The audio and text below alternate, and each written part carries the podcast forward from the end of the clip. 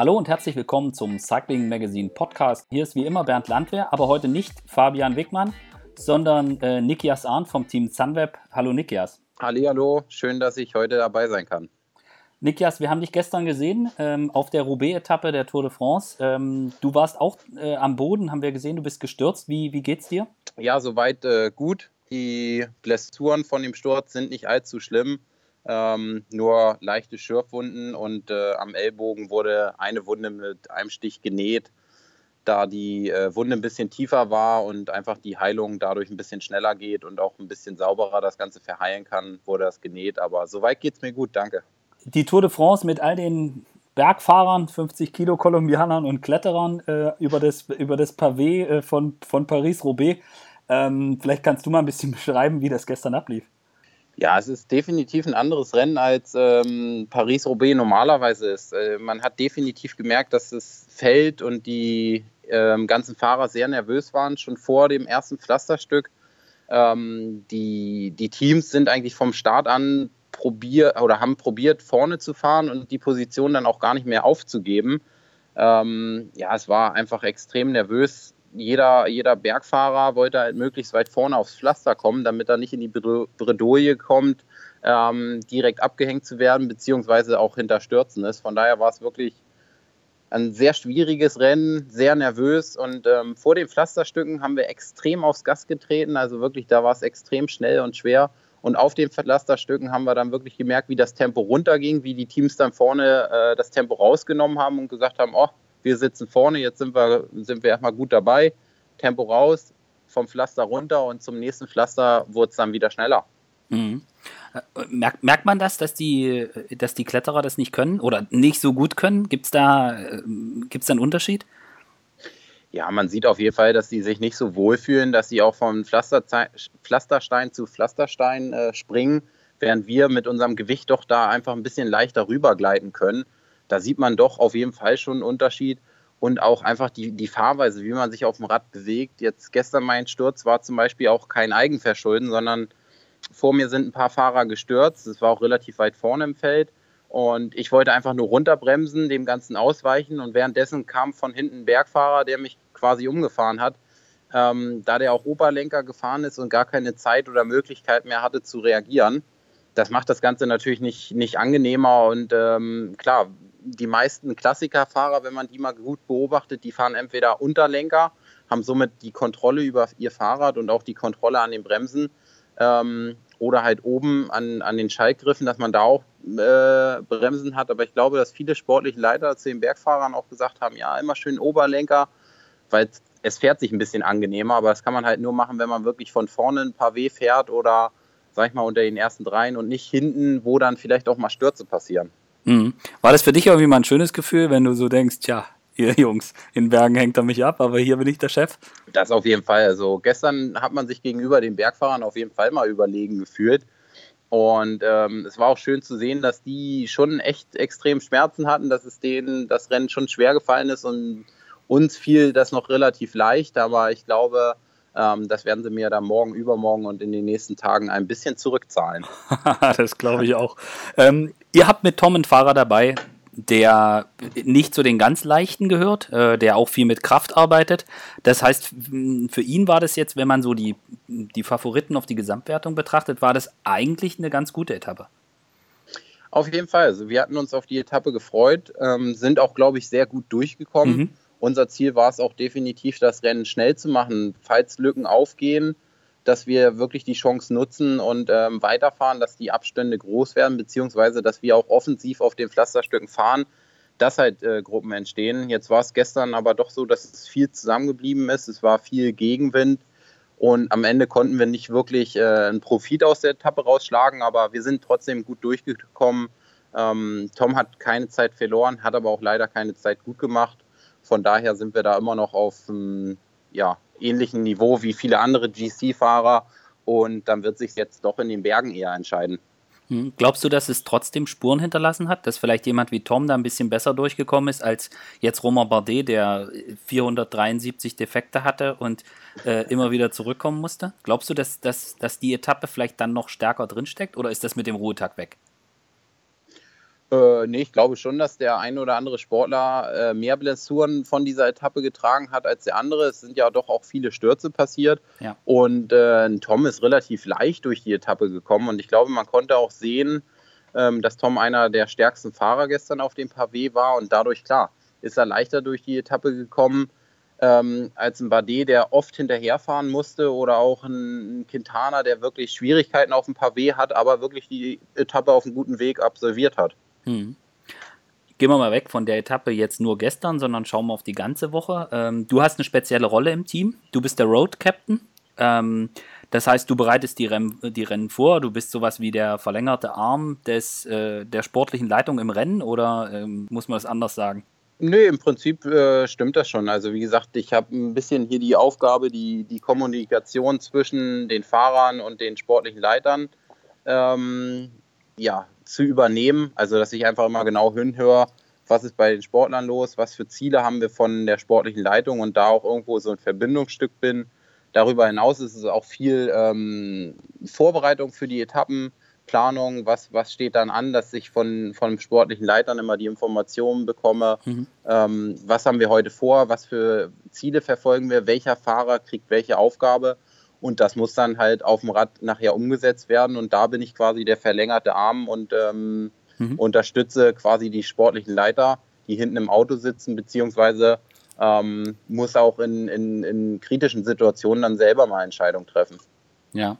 Äh, wie, wieso du? Ich meine, du bist äh, erst 26, äh, du bist jetzt noch nicht 447 äh, Tour de France gefahren.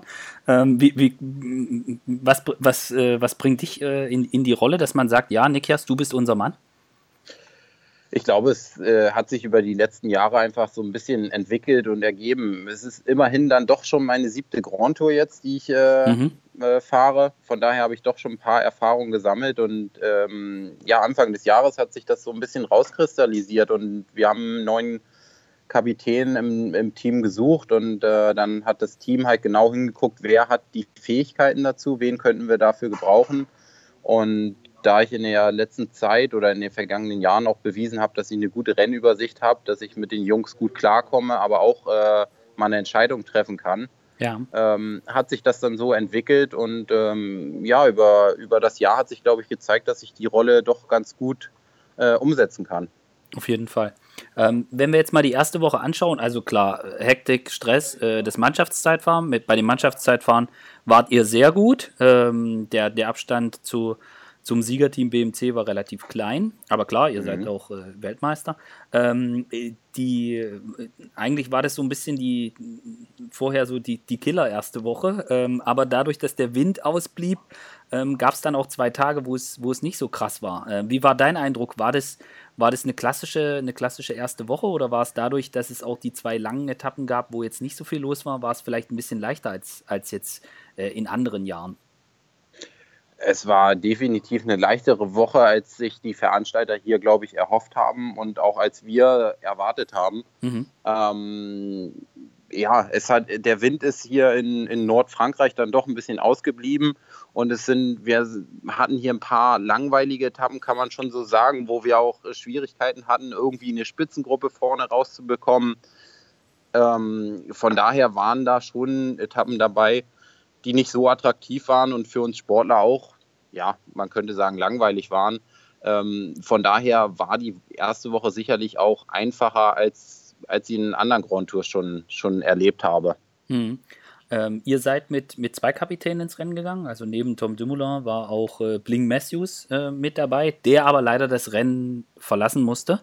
Ähm, wie, wie, schmeißt euch das um als Team, wenn, wenn einer der, der Kapitäne, also Bling war für, für die schwereren äh, Sprintankünfte und er hat im vergangenen Jahr das grüne Trikot geholt, also ein Mann ähm, für, die, für die flachen und für die mittelschweren Etappen. Wie, wie, wie, nimmt, wie schwer nimmt es ein Team mit, äh, wenn einer der Kapitäne raus ist? Ja, es war definitiv für uns äh, kein schöner Tag. Ich war zu dem Zeitpunkt auch noch mit äh, Bling auf dem Zimmer, habe es also live miterlebt. äh, fing halt früh morgens an, dass er sich übergeben musste. Hatte dann habe ich sogar noch den Arzt kontaktiert, der dann vorbeikam und ja, es war nicht schön und es war extrem schade, dass er uns äh, so früh und so schnell dann auch verlassen musste. Aber es war halt eine gesundheitliche Entscheidung, die das Team mit Klar. ihm zusammen getroffen hat. Und er fehlt hier definitiv. Wir hätten ihn auch für die schwierigen Etappen, die dann so kamen, Mürde Bretagne, hätten wir ihn gut gebraucht. Das waren unsere Ziele mit ihm. Von daher fehlt er hier im Team, aber man muss doch auch sagen, der Radsport ist halt ähm, sehr hart und äh, wir sind kurz nachdem er aus dem Bus rausgegangen ist und sich verabschiedet hat, steigen wir aufs Rad und das Rennen geht weiter. Also ähm, ja, das Rennen geht weiter. Wir äh, haben unsere Ziele weiter verfolgt und es ist extrem schade, dass er, wie gesagt, nicht mehr dabei ja. ist. Aber ähm, wir verfolgen immer noch das Ziel, mit Tom hier auf die Gesamtwertung zu fahren. Und mhm. ähm, ja, von daher geht es auch da weiter. Wie ist das, wenn, wenn dein Zimmerkollege mit ganz offensichtlichem Magen-Darm-Problem äh, rausgeht? Äh, hast du da irgendwie Schiss, dich anzustecken? Badest du dann erstmal in Sakrotan oder, oder äh, hast, bist du da typisch Niki? Nee, das wird schon. Ja, also ich war relativ entspannt wieder mal, ist schon so, aber auf der anderen Seite ähm, bin ich nicht mehr in das Badezimmer gegangen morgens, sondern äh, ich bin dann bei unserem Doktor ins Badezimmer gegangen, habe mich da mhm. fertig gemacht und ähm, ja, in, in der Tour de France geht man dann schon auf Nummer sicher ja. und ähm, vermeidet den Kontakt. Genauso hat dann Bling auch äh, separat von uns gefrühstückt. Ähm, und ein bisschen Sorge hatte ich an dem ersten Tag, dass es vielleicht dann auch bei mir irgendwie kommt, aber alles gut gegangen und äh, ja, bis Super, jetzt sind ja. bei uns alle anderen noch fit. Das ist, das ist schön und wir hoffen, dass es so bleibt. Äh, du hast gerade die Etappe Mürde Bretagne angesprochen, ähm, als es euch mit, mit Tom relativ hart getroffen hat. Er hatte in einer, in einer blöden Situation defekt und äh, kommt dann zurück, war ein bisschen zu lang hinterm Auto.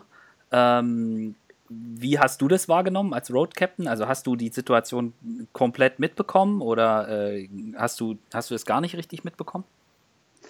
Doch, also mitbekommen habe ich es. Es war auch da wieder eine ärgerliche Situation. Wir sind gerade nach vorne gefahren, waren eigentlich in einer guten Position und dann ist eine Welle durchs Feld gegangen und äh, Tom hat sich leider an das Vorderrad ausgespeicht. Und dann haben wir relativ schnell reagiert, ähm, angehalten mit ihm und wollten untereinander auch die Räder wechseln. Das Problem war, dass Laurenz auf der anderen Seite war und äh, Simoni war auf seiner Seite, also mit ihm angehalten und die Räder sind halt von der Größe dann doch so unterschiedlich, äh, da Simoni halt nur so einen halben Meter hoch ist. Ja. Ähm, dass sie Vorderräder getauscht haben und das dauert halt einfach länger als das komplette Rad. Und ab dann hieß es halt zu überlegen, wie kriegen wir Tom so schnell wie möglich wieder vor, ja. ins Ziel. Genau. Also ja, entweder nach vorne, aber ich glaube, für uns alle war schon relativ klar, dass es schwierig wird, ihn wieder ins Feld zu bekommen, sondern ähm, ja, den Zeitrückstand so gering wie möglich zu halten, war dann das Ziel. Und dann haben wir halt mit zwei Leuten direkt gewartet hinten, die ihm dann wieder geholfen haben. Ähm, zum Losfahren ist er halt in das Auto gegangen. Das war halt ärgerlich, dass, ja, dass er es gemacht hat und auch, dass wir dafür noch äh, 20 Sekunden Zeitstrafe bekommen haben aber ich glaube am Ende gerechtfertigt. Und ähm, ja, dann haben wir mit zwei Leuten gewartet, die ein Stück weiter gefahren haben. Dann hatten wir so eine Roulette-Station mit ähm, Chat und mir. Wir sind dann bis, bis zum Berg gefahren, bis zum Mür de Bretagne. Und da hat äh, Sören dann noch auf ihn gewartet und ja, probiert ihn dann noch bis ins Ziel zu pacen. Hm, hm. Also Chat, Chat Hager, ähm, genau. Und, und ihr habt auch vorher festgelegt, dass, dass Tom dann das, das Rad von Lau kriegt, wenn er, wenn, wenn, wenn er äh, defekt hat? Oder wie, wie habt ihr das festgelegt? Genau, das war halt der Plan, dass ähm, er normalerweise das Rad von Lau nehmen würde. Ähm, wie gesagt, das Problem war einfach, dass äh, Tom auf der linken Seite angehalten hat, weil ja. er auch direkt halt nicht weiterfahren konnte mit seinem, mit seinem Vorderrad, mit dem ausgespeichten. Und Laurenz war halt auf der rechten Seite und von daher war es halt schwer umsetzbar. Das war halt ein ein taktischer Fehler oder was passiert ist, was, was wir hätten besser machen müssen. Aber mhm. in der Situation haben die Jungs halt da probiert, das Beste draus zu machen und das war ja. halt das äh, Laufrad von Simoni dann zu nehmen. Ja, also kurze Erklärung für, wenn das für einige Hörer vielleicht nicht klar ist. Also La Laurenz Tendam äh, ist der Kollege, der ähnlich groß ist, ähm, doppelt so groß wie, wie Simoni. Und äh, normalerweise hält man rechts an und nicht links, aber wenn im Vorderrad äh, wenig Speichen sind, ist dann schwierig und gerade wenn dazwischen alle durchheizen, weil es wartet ja auch keiner, wenn man sagt, ich möchte jetzt bitte kurz darüber laufen während der Tour. Sehr gut erklärt, genau. wie, wie, geht Tom damit um? Also äh, bleibt der da cool oder ist der, sagt er dann kein Wort beim Abendessen, wenn, wenn er da so eine, also bis dahin lief es ja perfekt und ähm, dort verliert er halt eine Minute Äh, sogar ein bisschen mehr als eine Minute sind es am Ende, äh, inklusive äh, mhm. Zeitstrafe. Ist der, redet der dann kein Wort oder sagt der, ja, Mai, das ist Radrennen, äh, da müssen wir halt an einer anderen Stelle wieder Gas geben? Oder wie, wie ist das? Ähm, ja, also es war schon so, dass, dass wir alle, glaube ich, äh, eine gewisse Enttäuschung da verspürt haben und dass wir alle nicht ganz so gut drauf waren. Wir haben das Ganze dann aber auch ausgewertet, vor allem darüber gesprochen, was hätten wir vielleicht auch noch besser machen müssen ja. in der Situation. Und ähm, haben dann aber auch zurückgeblickt und gesagt, eigentlich lief bis jetzt alles sehr gut und ähm, vielleicht kann das, hätte das auch so ein, so ein, so ein Scheidepunkt äh, der Tour sein können, wenn man sich davon runterziehen lässt. Ja. Wir haben die Situation so gesehen, dass wir gesagt haben, okay, wir müssen das jetzt probieren, wieder rauszuholen, das Beste draus zu machen und äh, die Zeit zu, wieder zurückzugewinnen. Und sind das Rennen wirklich mit, mit, ähm, ja, mit voller äh, Eifer wieder angegangen und wollten quasi uns die Zeit wieder zurückholen, haben das also, glaube ich, als Team sehr gut umgesetzt und äh, den Rückschlag dann doch nicht zu dicht an uns rangelassen. Mhm, mh. äh, ich glaube, das ist doch die, die beste Variante, mit sowas umzugehen. Ähm, wie, nun ist so, dass Tom den Giro schon gefahren ist. Vollgas. Ähm, mhm. Er ist sehr gut, äh, stand am Ende auf dem, auf dem Treppchen, äh, herausragende Leistung. Ähm, und jetzt noch die Tour warum glaubst du, dass das dies Jahr funktionieren kann? Dass man wirklich bei, beim Giro Vollgas ganz vorne landen kann und auch bei der Tour? Ähm, naja, erstmal war eine Woche, Woche mehr dazwischen als Regeneration oder auch wieder als neu, äh, ja, um einen neuen Aufbau zu machen. Mhm. Und dann war es ja doch so, dass das Team nicht von vornherein den Druck aufgebaut hat, du musst die Tour fahren, sondern es war wirklich eine Entscheidung, dass wir geguckt haben, ähm, ja, wie fühlt sich Tom nach der Tour? Und ähm, ja, dann hat, glaube ich, das Team zusammen mit Tom irgendwann entschieden, ja, ich fühle mich gut, ich glaube, es kann funktionieren. Und ähm, ja, der Streckenverlauf, vielleicht hatten wir uns auch erhofft, dass wir mit ein bisschen mehr Vorsprung, sage ich mal, nach den neun Tagen rausgehen, weil uns die, wie gesagt, dann doch eher lagen. Und jetzt sind wir doch relativ äh, zeitgleich mit vielen anderen Gesamtklassementfahrern, sogar ein paar noch vor uns.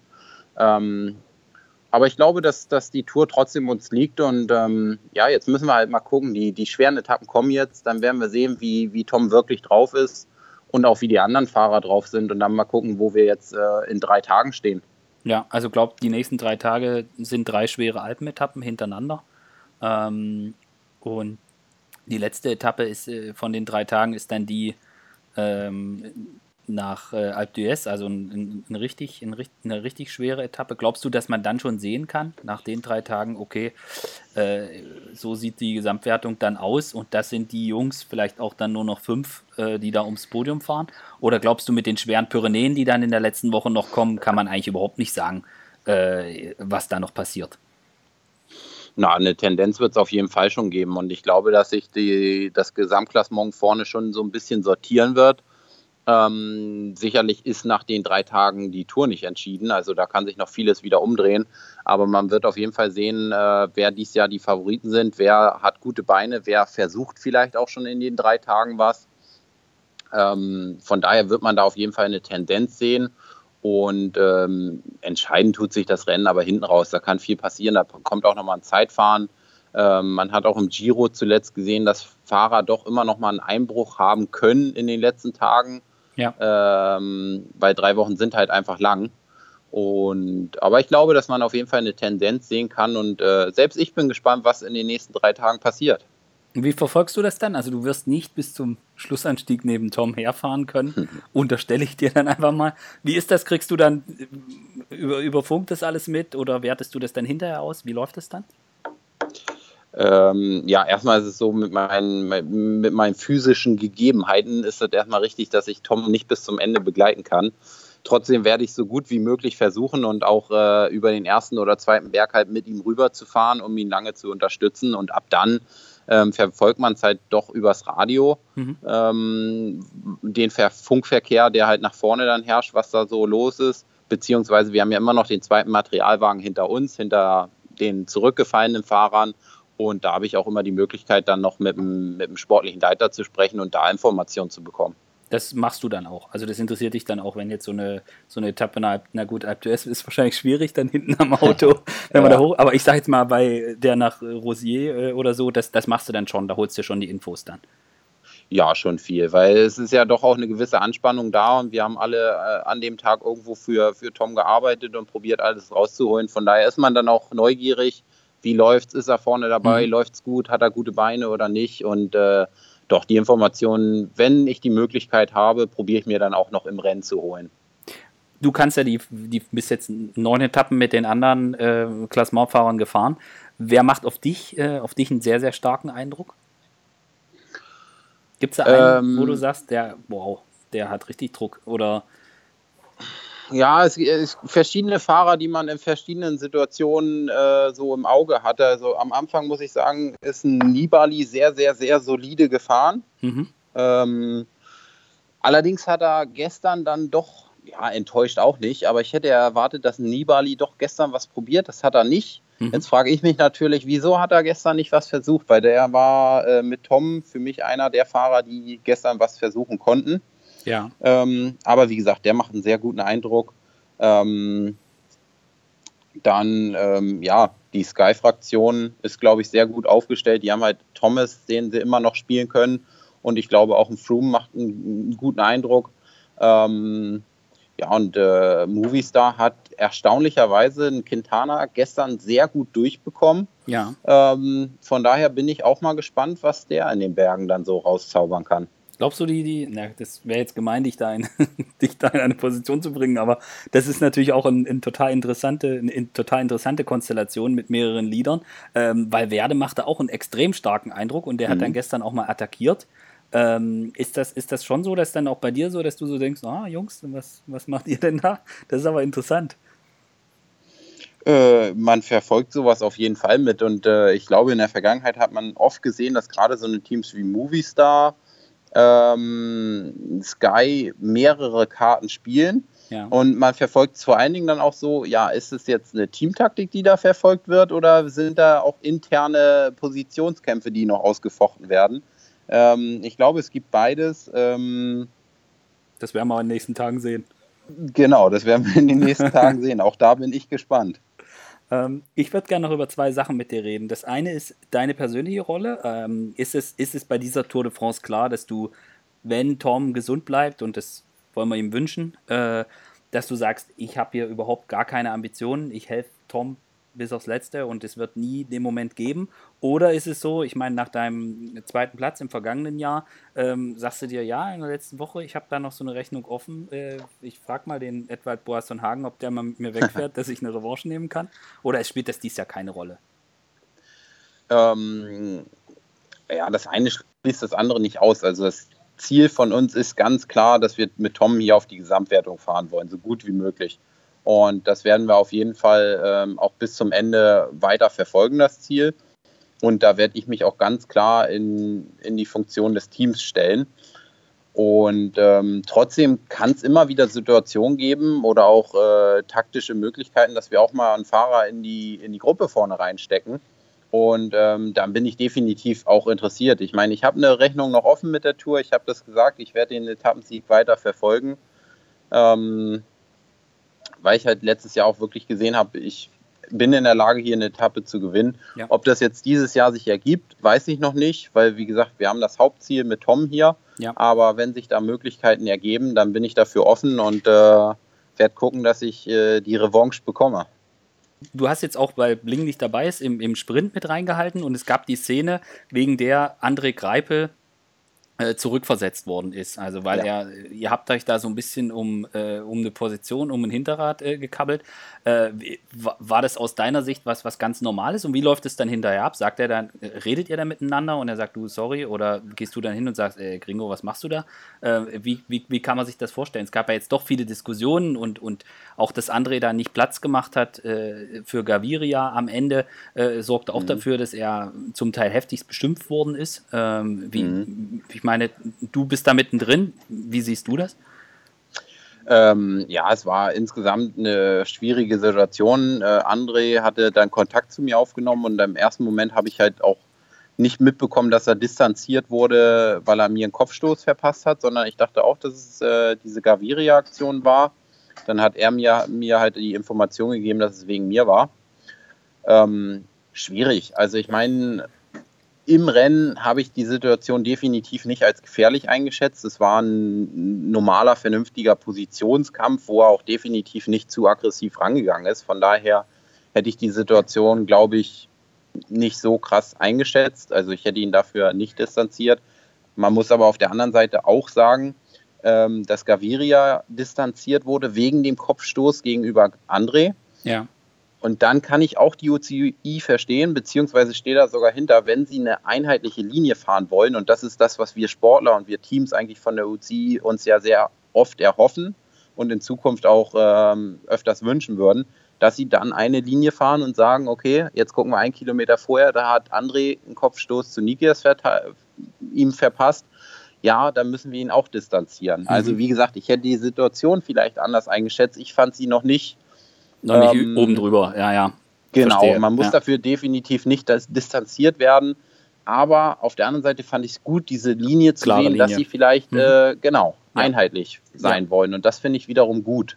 Und das ist das, was wir im Sport auch brauchen. Ja, also bin ich, bin ich voll bei dir, 100 Prozent. Hast du grundsätzlich das Gefühl, es wird mit äh, es, es, es wird hart gefahren äh, in den Sprints. Also mein Eindruck ist, jetzt von außen betrachtet, äh, es, es, ist eigentlich sehr fair im Moment. Also wenn man jetzt mal, also wenn wir ein paar Jahre zurückgehen, da haben wir andere Sachen erlebt. Im Moment ist mein Eindruck jetzt generell, dass es eigentlich nicht, nicht extrem krass ist gerade, weil es schaukelt sich ja dann auch immer weiter hoch. Ja? Also je mehr, je mehr nicht, nicht abgewunken wird, desto mehr wird durch, desto härter wird es. wie ist dein Eindruck im Moment?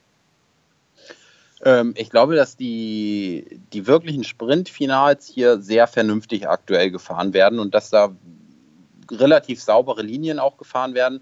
Es liegt aber auch daran, glaube ich, dass die, die Tempoarbeit vorher und dass die Positionskämpfe auf den letzten 20, 30 Kilometern schon so schnell und so aggressiv sind, dass sich da doch vieles selektiert und dadurch auch viele Sprinter vielleicht auch schon ein bisschen müde in, in, ins Finale gehen beziehungsweise der ein oder andere jedes Mal auch fehlt. Ähm, und dadurch wird, glaube ich, aktuell die letzten 1000 Meter relativ ruhig gefahren und ähm, ähm, ja, wenig, ja, we bis jetzt sind wenige Stürze auf den letzten 1000 Metern passiert. Ich glaube noch gar nicht, ja. sondern es ist immer halt vorher passiert bis jetzt. Ja, ja.